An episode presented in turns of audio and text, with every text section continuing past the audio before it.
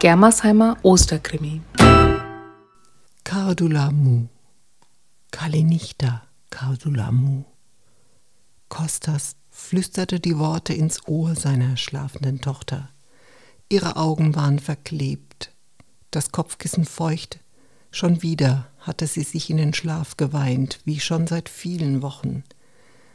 Sachte streichelte er mit dem Finger über die eingefallene Wange.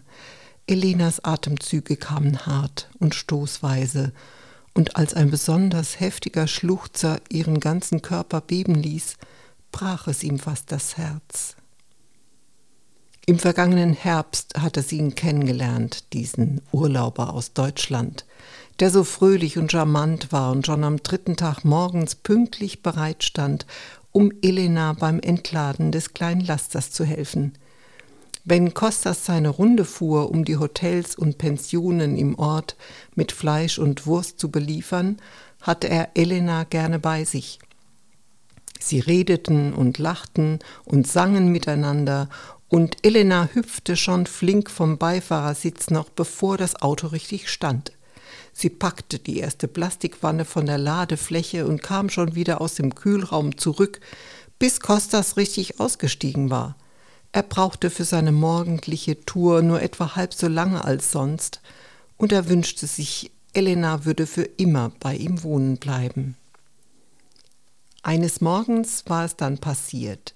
Elena übersah einen Hotelgast, weil sie zwei Kisten übereinander gestapelt hatte, haute ihm die obere Kiste an die Stirn, und nur durch sein schnelles Zupacken wurde verhindert, dass der komplette Inhalt auf der Straße landete, und dann standen sie sich gegenüber.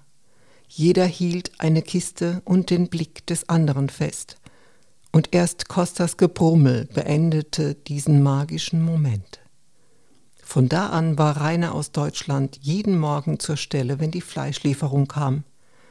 Elena war es zuerst etwas peinlich, dann freute sie sich auf die tägliche Begegnung und schließlich nahm sie seine Einladung an zu einem Kaffee auf der Hotelterrasse. Es folgten noch viele.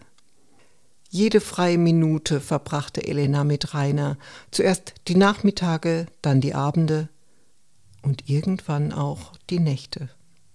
Kostas war verärgert. Elena half ihm weiterhin bei seinen Lieferfahrten, aber sie hatte jetzt keine Zeit mehr, hinterher mit ihm die Mittagssiesta zu halten.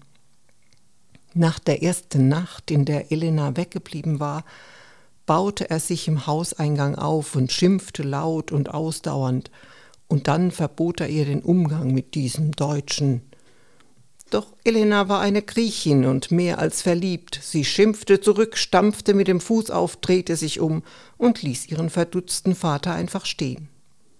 Drei Wochen lang streifte Elena mit Rainer über die Insel, zeigte ihm die schönsten Fleckchen, sie schwammen in einsamen Buchten, lagen im Schatten der Olivenbäume und flüsterten sich liebevolle Dinge ins Ohr. Dann stand Elena eines Morgens mit ihren zwei Kisten vor dem Hotel und niemand kam. Auch später nicht, als sie wieder aus dem Kühlraum trat.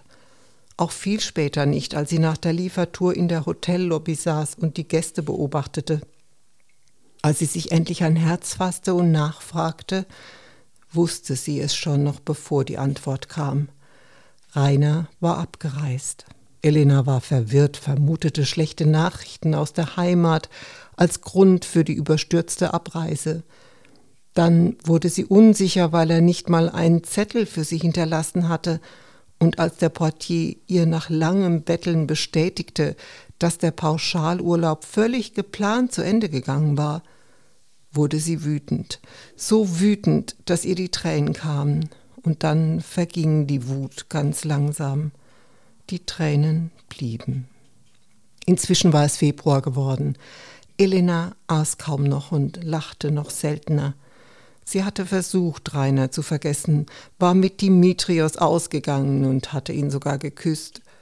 Doch nachts träumte sie von dem frechen Lächeln ihrer Urlaubsliebe und hörte im Schlaf seine auswendig gelernte Liebeserklärung Su Charizo Tinkadiamu. Immer wieder hatte er ihr dies gesagt, beide Fäuste auf seine Brust gedrückt mit schmachtendem Blick, bis sie beide in Lachen ausbrachen und er seine Arme um sie schlang. An manchen Abenden, wenn Elena ganz traurig aussah und Kostas sie ganz fest in seine Arme nahm, erzählte ihm Elena von Rainer.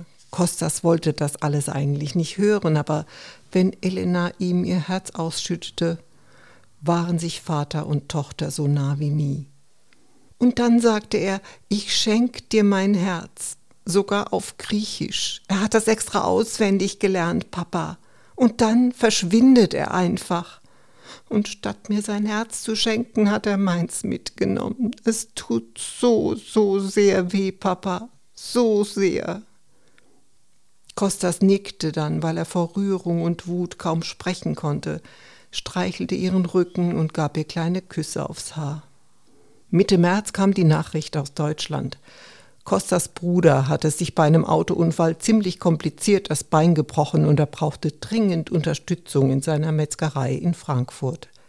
Kostas wusste, dass er helfen musste, aber er wusste auch, dass er Elena nicht alleine lassen wollte. Dimitrios, sein Geselle, richtete sich auf. Die frischen Würste baumelten von seinen Händen und er lachte über das ganze Gesicht. Dimitrios, ich muss nach Frankfurt. Du weißt, was hier zu tun ist. Ich verlasse mich auf dich und sorg dafür, dass Elena wieder isst. Du passt auf sie auf, ja? Dimitrios Lächeln verschwand und er nickte.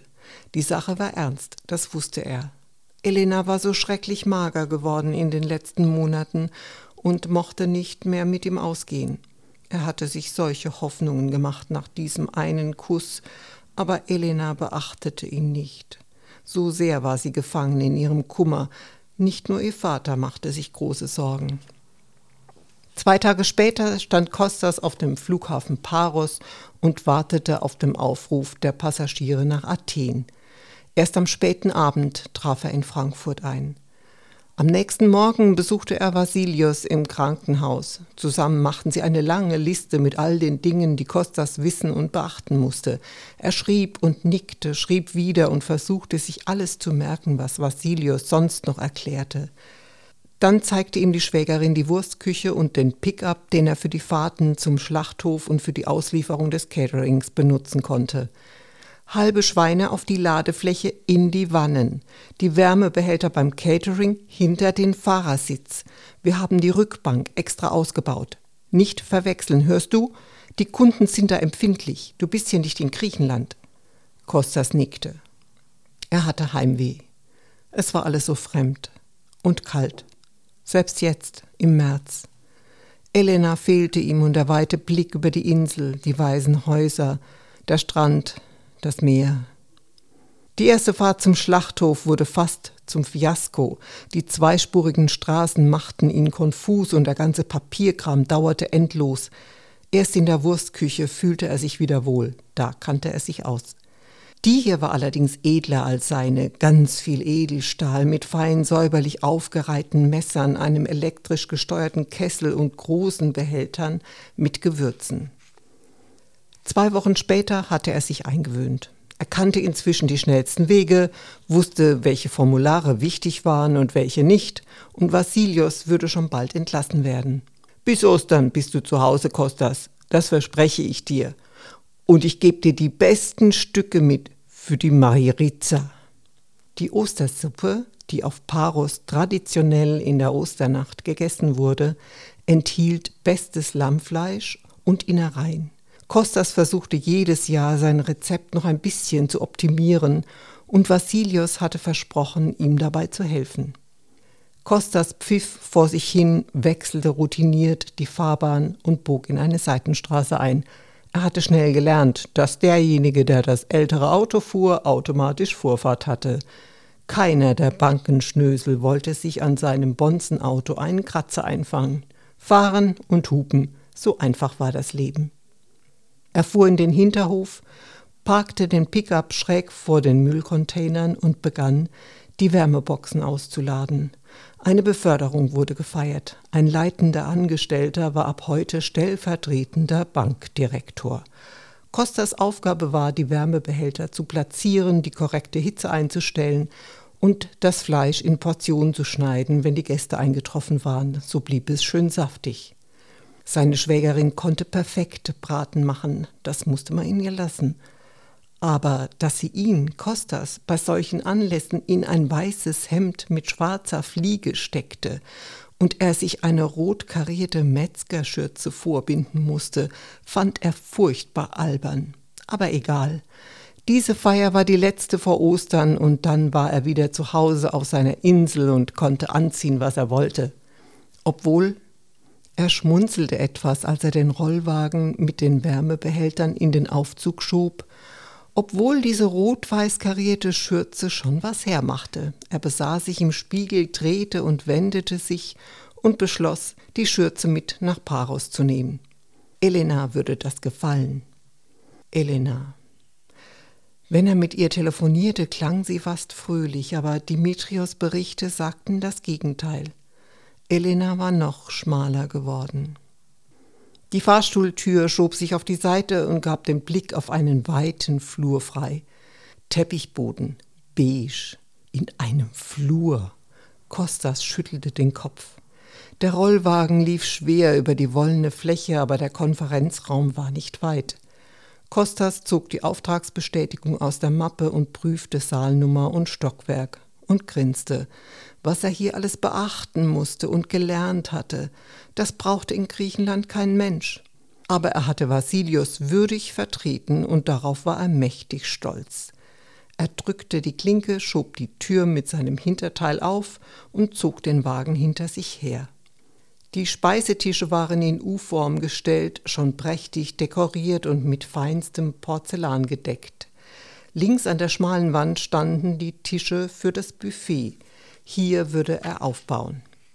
Bald waren alle Behälter platziert, die Verlängerungskabel verlegt und eingesteckt, die Goldrandplatten mit dem edlen Vorlegebesteck auf dem Damast-Tischtuch drapiert und die Teller in der Wärmebox versenkt. Er sah auf die Uhr perfekt. Gleich würden die ersten Gäste kommen und es war Zeit, das Fleisch aufzuschneiden. Auf den unteren Boden des Wagens hatte er die weiteren Utensilien gepackt. Er zog den Edelstahlkoffer hervor, legte ihn vorsichtig auf den oberen Teil des Wagens und ließ die Verschlüsse aufschnappen. Die drei Messer im Koffer waren Vasilios ganzer Stolz. Handgearbeitet, die durchgehende Klinge mit feinstem Teakholz ummantelt und extrem scharf. Kostas schob den Wagen vor den ersten Fleischbehälter.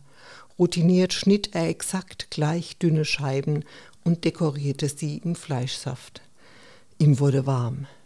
Die raumhohen Fenster waren alle geschlossen, aber zwei davon waren verschiebbar. Sicher störte es niemanden, wenn er kurz durchlüftete. Der Essensduft war zwar verführerisch, hing aber schwer im Raum. Er schloss die Behälter und schob die Fensterflügel zur Seite. Tief sog er die frische Märzluft ein. Natürlich roch es hier mitten in der Großstadt nirgendwo so herrlich frisch wie auf seiner Insel, aber so weit oben in den Wolkenkratzern der Banken konnte man bei Westwind ein bisschen Taunus riechen. Er wischte das Messer sauber und schickte einen letzten prüfenden Blick über das Arrangement. Perfekt. Gerade als er das Messer wieder auf seinen Platz legen wollte, öffnete sich die Tür hinter ihm. Es war noch ein paar Minuten zu früh für die Gäste. Kostas drehte sich um. Ich bin im Moment. Er starrte auf den Mann, der eingetreten war und sich händereibend im Raum umsah. Prima, alles bereit für meine Feier und meine Gäste. Kostas Mund wurde trocken, sein Atem ging schneller und flacher. Er stand reglos. Als Reiners Blick auf ihn fiel, veränderte sich dessen Gesichtsausdruck in Sekundenbruchteilen. Aus der Vorfreude wurde Erschrecken, dann Entsetzen, bis Rainer sich wieder im Griff hatte und ein joviales Lächeln hervorbrachte.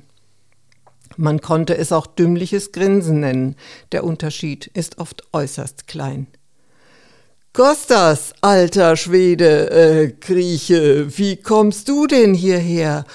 Und was macht das nette Töchterchen? Wie hieß sie nochmal? Kostas Augen wurden schmal. Elena, flüsterte er. Sie heißt Elena. Rainer schlug sich mit der Hand auf die Stirn. Elena, natürlich. Wie, wie konnte ich das vergessen? Aber so ist das manchmal mit den Urlaubshäschen, nicht wahr? Sein Grinsen wurde anzüglich und sein Blick wurde schwärmerisch. Wobei, sie war schon was Besonderes, konnte gar nicht genug kriegen, die Kleine. Kostas ging einen Schritt auf ihn zu. Wortlos. Dann noch ein. Rainer hob die Hand. Oh bitte, nicht falsch verstehen, ich, ich mochte sie wirklich und war ihr treu, die kompletten drei Wochen. Wieder dieses Grinsen. Kostas hob die Hand. Er hielt immer noch das Messer, die Klinge blitzte, Rainer wich zurück. Sein Blick wurde unsicher, fast gehetzt. Kostas, was? Sein Blick irrte im Raum umher, suchte nach einem Ausweg. Kostas machte zwei schnelle Schritte. Du hast sie so sehr verletzt. Elena ist.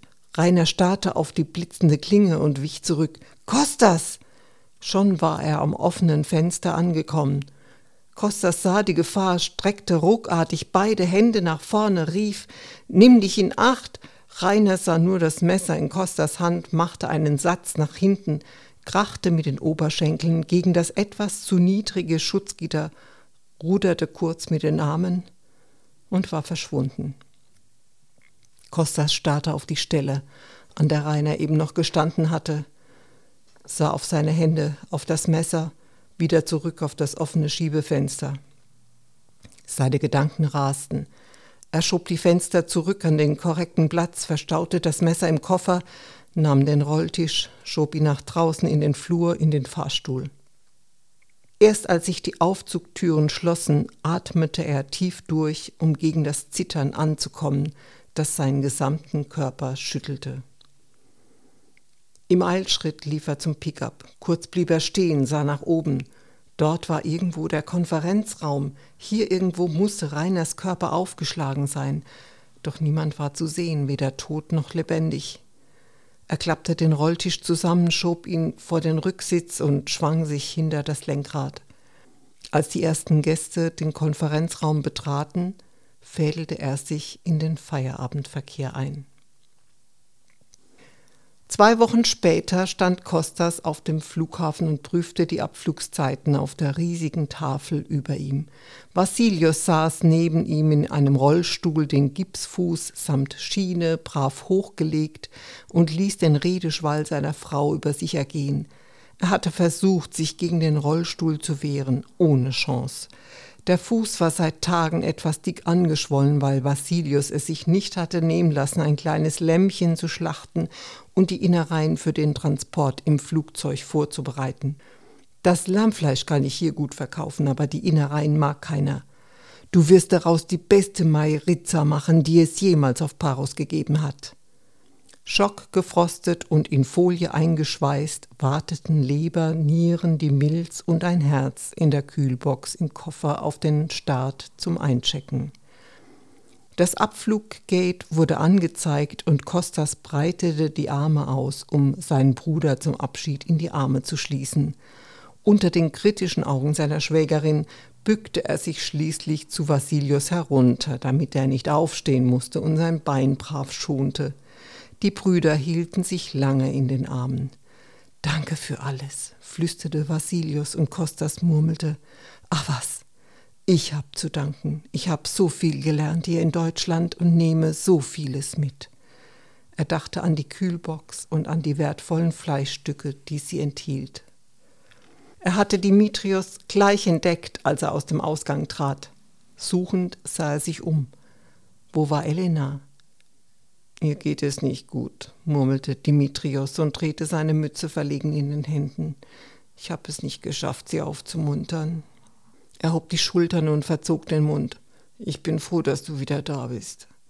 Kostas nickte. Es würde alles gut werden. Er war sehr zuversichtlich. Das Wiedersehen mit Elena war herzergreifend und erschreckend zugleich. Sie freute sich so sehr, ihren Vater wiederzusehen, aber ihre Augen blieben so traurig, dass Kostas tief aufseufzen musste. Dies musste jetzt ein Ende haben. Sofort verschwand er in seinem Schlachthaus. Gleich morgen, nach der Karfreitagsmesse, würde er die Ostersuppe ansetzen. Er arbeitete lange und sehr sorgfältig. Er hatte die Folie gleich entfernt und die Stücke langsam auftauen lassen. Jetzt kochte er die Innereien im Ganzen, nahm sie dann aus dem Wasser und schnitt sie in kleine Stücke. Zwiebeln, Dill und Petersilie gab er in den Sud, danach den Reis. Am nächsten Abend weckte er Elena auf, die sich vor der Mitternachtsmesse noch etwas hingelegt hatte. Komm, mach dich hübsch. Kostas zog sie vor den Kleiderschrank und öffnete ihn weit. Elena stand etwas ratlos vor der Auswahl ihrer Kleider und wählte dann das Weiße mit dem roten Blumendruck. Dieses Kleid hatte sie am letzten Abend mit Rainer getragen und seitdem nie mehr angezogen. Vielleicht war Ostern der richtige Zeitpunkt, mit der Vergangenheit abzuschließen. Später saßen sie nebeneinander in der Kirche. Christus sonesti schallte es durch den Raum, und die vielen hundert Kerzen tauchten ihn in wunderschönes Licht. Kostas und Elena wanderten danach schweigend nach Hause. Kostas ließ die Majeritza aufkochen, bereitete die Ei-Zitronensoße zu und gab sie langsam zur Suppe. Elena hatte in der Zwischenzeit das frische Weißbrot herbeigeholt und den Tisch gedeckt. Kostas stellte den Topf mit der Maheritza dazu, drehte noch einige Male kräftig die Pfeffermühle über der heißen Suppe und gab dann einen ordentlichen Schlag auf Elenas Teller. Elena setzte sich an den Tisch und nahm den Löffel in die Hand. Sie hatte keinen Appetit, aber ihr Vater würde ihr nicht verzeihen, wenn sie jetzt nichts aß. Sie nahm einen Bissen, kaute, schluckte und es entfuhr ihr ein Hm Kostas lächelte sie an. Diese Suppe macht dich wieder gesund und froh, du wirst sehen. Elena nickte. Sie aß und aß, bald war der Teller leer und sie nahm sich noch einen zweiten. Die Suppe gab mir Wärme von ganz innen und fast spürte sie so etwas wie Glück. Kostas strahlte sie an.